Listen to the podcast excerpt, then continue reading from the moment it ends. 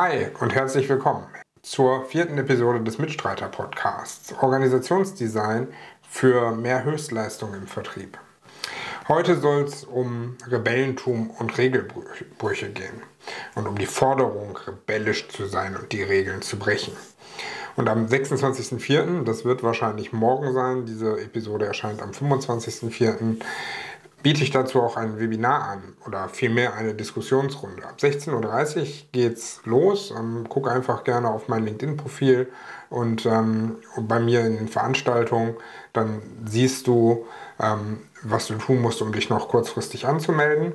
Und ähm, in diesem Webinar wird es um Regelbrüche und Rebellentum gehen und darum, ähm, warum sie gegebenenfalls schädlich sind, warum sie auf jeden Fall wenig Nutzen bringen ähm, zumindest die Forderung danach wenig Nutzen bringt.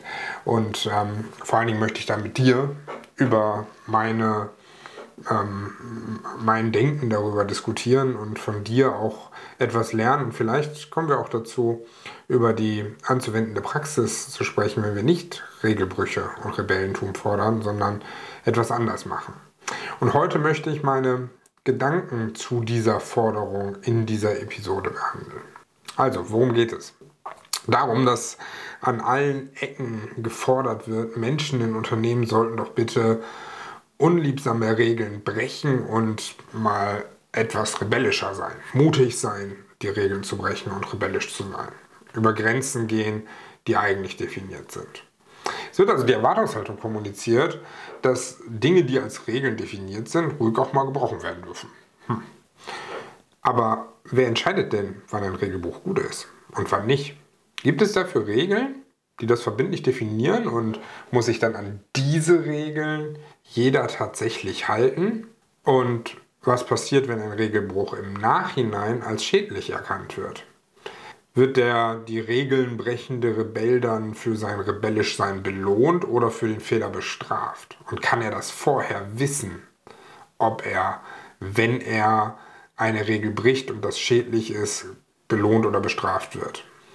Was macht es eigentlich für einen Sinn, Regeln zu definieren, wenn jeder sie nach eigenem Ermessen brechen kann? Oder das sogar soll? Sind die Regeln, die dann tatsächlich gebrochen werden, sinnvoll? Also, du wirst es gemerkt haben, ähm, ich halte die Forderung, Regeln zu brechen und Rebell zu sein, zum einen für ziemlich ungerecht gegenüber Menschen und zum anderen halte ich sie für Verschwendung. Ungerechte Verschwendung sozusagen. Ungerecht? Ja, es ist nicht richtig, Menschen aufzufordern, mutig die Regeln zu brechen, die vorher irgendjemand, wahrscheinlich aus gutem Grund, definiert hat. Das setzt Menschen einfach einem unnötigen Druck aus, der nicht sein muss. Vor allen Dingen nicht dann, wenn es von Anfang an richtig gemacht wird. Und Verschwendung ist es, weil wir alle oder alle im Unternehmen viel zu viel Aufmerksamkeit auf Regeln richten, die eigentlich gar nicht gebraucht zu werden scheinen. Erst wird Aufwand betrieben, die Regeln zu definieren und dann wird gedanklicher Aufwand und tatsächlicher Aufwand betrieben, um sie zu brechen und sich dafür gegebenenfalls zu rechtfertigen. Das geht irgendwie schlauer, glaube ich. Nein, ich weiß, dass das schlauer geht. Denn beides, Ungerechtigkeit und Verschwendung, lässt sich total leicht vermeiden.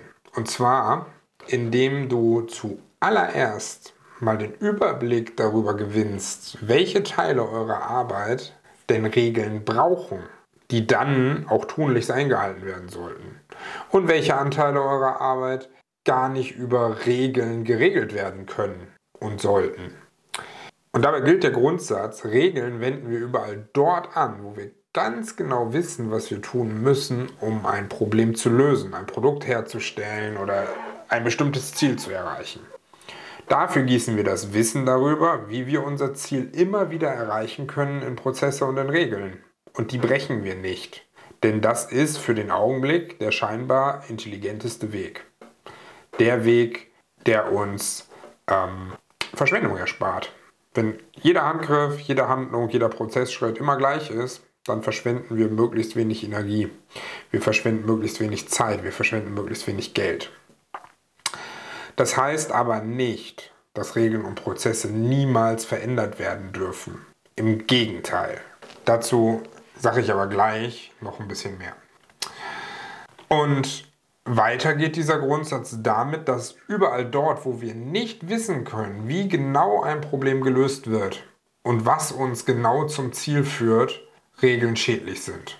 Und wenn sie, es sie dort gäbe, müssten sie regelmäßig gebrochen werden. Zumindest dann, wenn Arbeit erfolgreich sein soll.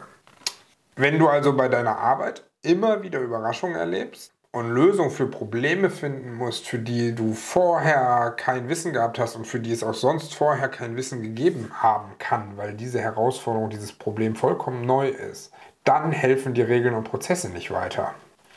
Denn wie willst du eine Lösung vorausdenken und in eine Regel oder einen Prozess gießen, die du noch nicht kennst, die noch niemand kennen kann? In solchen Fällen braucht ihr Prinzipien. Prinzipien, die helfen, Handlungen abzuleiten und kreativ die passende Lösung zu finden. Und ihr braucht ein Bewusstsein darüber, wer von euch am ehesten in der Lage ist, eine bestimmte Art von Problem lösen zu können. Ihr müsst wissen, wer die Könner für die jeweilige Art von Problem sind. Und das erreicht ihr am besten, indem ihr äh, es schafft, ähm, dass Teams entstehen, dass sich Teams finden, die gut zusammenarbeiten. Noch ein Wort zur Veränderung von Prozessen und Regeln und zur Definition von Prozessen und Regeln. Diese Definition fällt in die Kategorie niemand kennt die beste Lösung. Hier braucht es also kreative Menschen, die ein Gespür dafür haben, wie ein Prozess noch besser gestaltet werden kann, die abwägen können und die dann eine echte Entscheidung, nämlich eine Entscheidung in Unsicherheit fällen müssen und nicht ganz genau wissen können, ob das, was sie da entscheiden, tatsächlich der dann beste Weg ist. Und darum helfen bei der Definition von Prozessen auch wieder keine Regeln. Regeln darüber, wer die Prozesse definieren darf ähm, oder mit welcher Methodik ihr die Prozesse definiert und so weiter, helfen euch nicht wirklich weiter beim Verändern oder Definieren von Prozessen. Ja, auch hier braucht ihr eher Prinzipien. Und ihr müsst wissen, wer ist denn für dieses Problem gerade der richtige Ansprechpartner oder die richtige Ansprechpartnerin. Gut, jetzt haben wir das getrennt. Ne? Wir wissen, für diese Arbeitsanteile brauchen wir Regeln, weil da lösen wir immer wieder ähnliche oder dieselben Herausforderungen. Wenn wir, wir kennen die Schritte zur Lösung und wir kennen die Anteile der Arbeit, wo wir die Schritte zur Lösung nicht kennen. Und dann ist der nächste Schritt ziemlich klar, oder?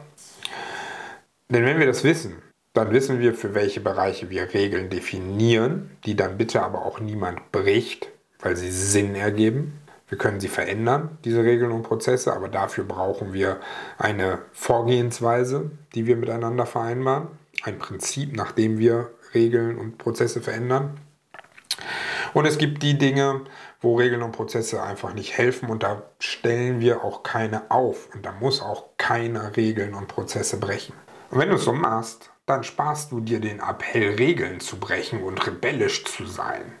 Du vermeidest Verschwendung und weil du Verschwendung vermeidest, gibst du deinem Team die Möglichkeit, Höchstleistung zu entfalten. Höchstleistung, die eh da ist, zur Geltung zu bringen.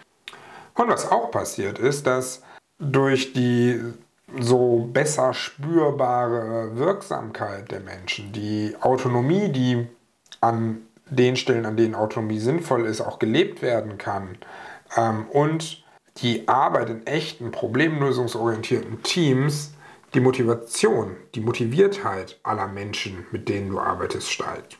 Und auch das ist ein Punkt, der am Ende in letzter Konsequenz zu mehr Höchstleistung führt. Okay, mit den Gedanken lasse ich dich jetzt wieder alleine und ähm, wünsche dir viel Spaß damit. Feedback wie immer an mail at dennis-arntchen.de oder bei LinkedIn über den Messenger. Ähm, Gerne auch Anregungen, vielleicht auch Hinweise auf mögliche Interviewpartner.